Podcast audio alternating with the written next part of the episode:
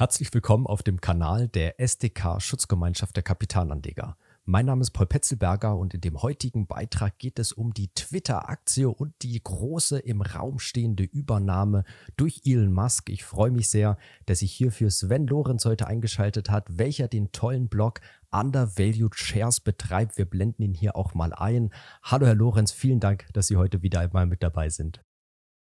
Hallo, Herr Petzelberger, Grüße aus Frankfurt und ich freue mich auch wieder am Start, am Start sein zu dürfen für 49 Dollar im Jahr, also nicht im Monat, im Jahr. Herr Lorenz, kann man bei Ihnen auf dem Blog Undervalued Shares bereits Mitglied werden und hätte dann bereits Ende 2020, ich habe jetzt extra nochmal nachgeschaut, also Ende 2020 eine Analyse auf dem Tisch gehabt, wo Sie aufzeigen, dass das Unternehmen Twitter über ein enormes Potenzial verfügt.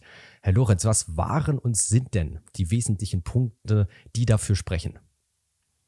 Also in wenigen Worten ging es mir damals darum, dass ich Twitter immer schon angesehen habe als quasi das Gehirn der Menschheit. Also die Überschrift der Studie damals war auch Humanity's Brain. Twitter hat zwar nicht die meisten Nutzer unter den sozialen Medien, aber es hat wahrscheinlich den qualitativ hochwertigsten Nutzerstamm, wenn man einmal bedenkt, dass über 90 Prozent aller Staatsoberhäupter der Welt auf Twitter vertreten sind. In fast jedem Fachgebiet findet man zwischen 50 bis 70 Prozent der weltweit führenden Experten auf Twitter. Man kann einerseits sich lustig machen über die Plattform, wo natürlich auch einfach immer viel Unsinn und viel, ja, allerlei unangenehme Dinge gepostet werden, aber die Experten und die führenden Persönlichkeiten der Welt sind quasi alle auf Twitter vertreten.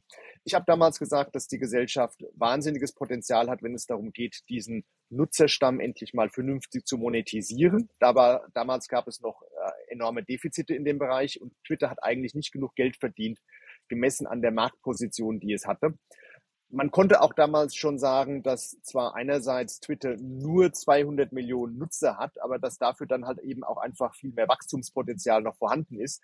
Im Vergleich zum Beispiel zu Facebook, die halt schon drei Milliarden haben. Das, das wird sich nicht nochmal verdoppeln, ähm, nicht in absehbarer Zeit.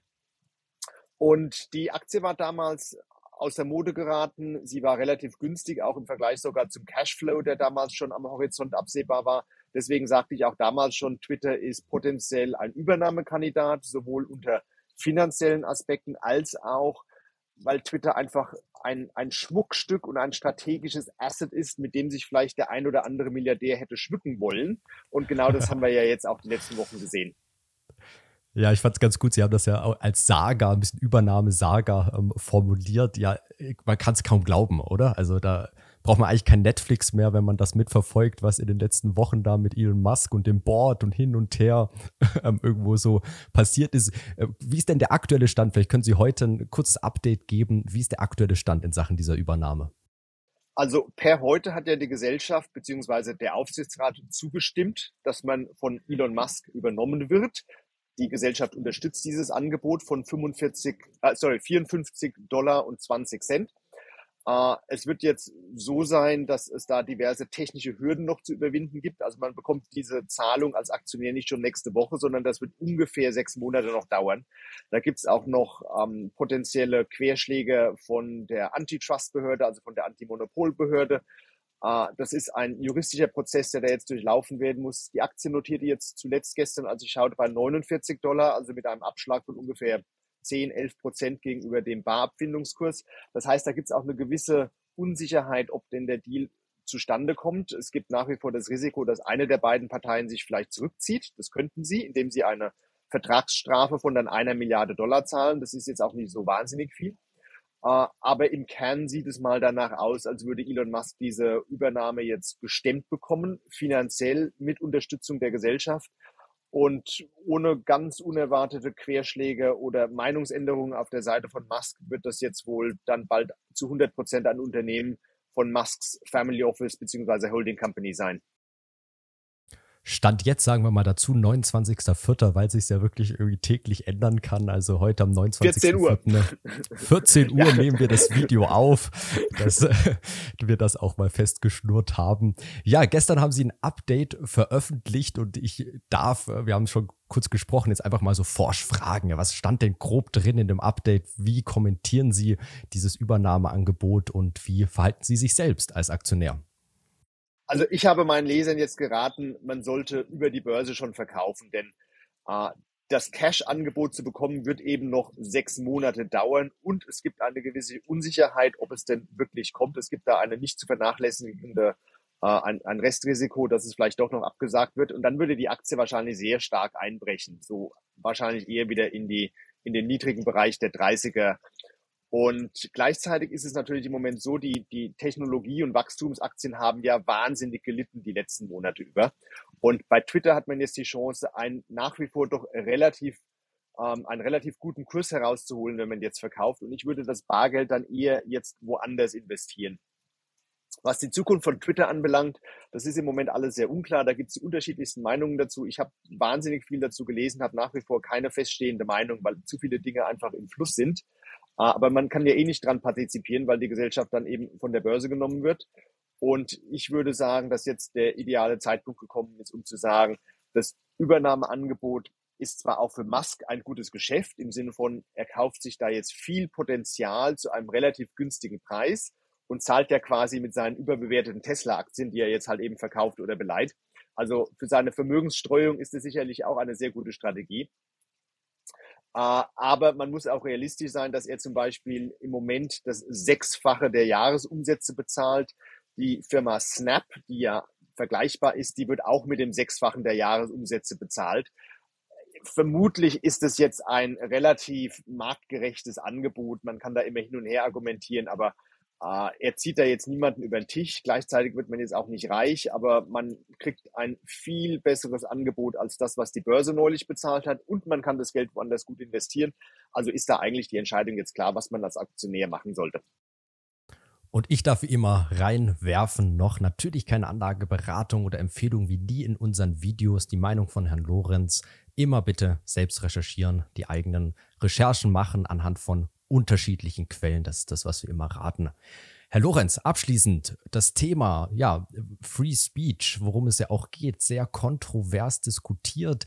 Wie ist Ihre persönliche Meinung zu diesem Thema und vielleicht auch so ein bisschen mit Blick auf eine weitere sehr schildernde Person, Donald Trump? Sie haben da auch schon eine Analyse veröffentlicht, Digital Word Acquisition Corporation.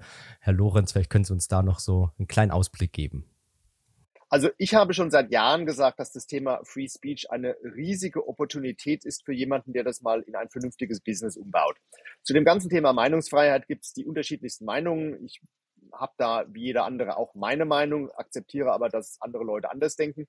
Äh, aber ich denke, was objektiv gesagt werden kann, ist, dass dort ein nicht gedeckter eine nicht gedeckte Nachfrage im Markt besteht. Äh, viele Leute sind ja zum Beispiel von Twitter weggegangen, weil sie fühlten, dass das Unternehmen ihre Meinung zensiert und bestimmte Meinungen und Standpunkte überhaupt nicht mehr zulässt.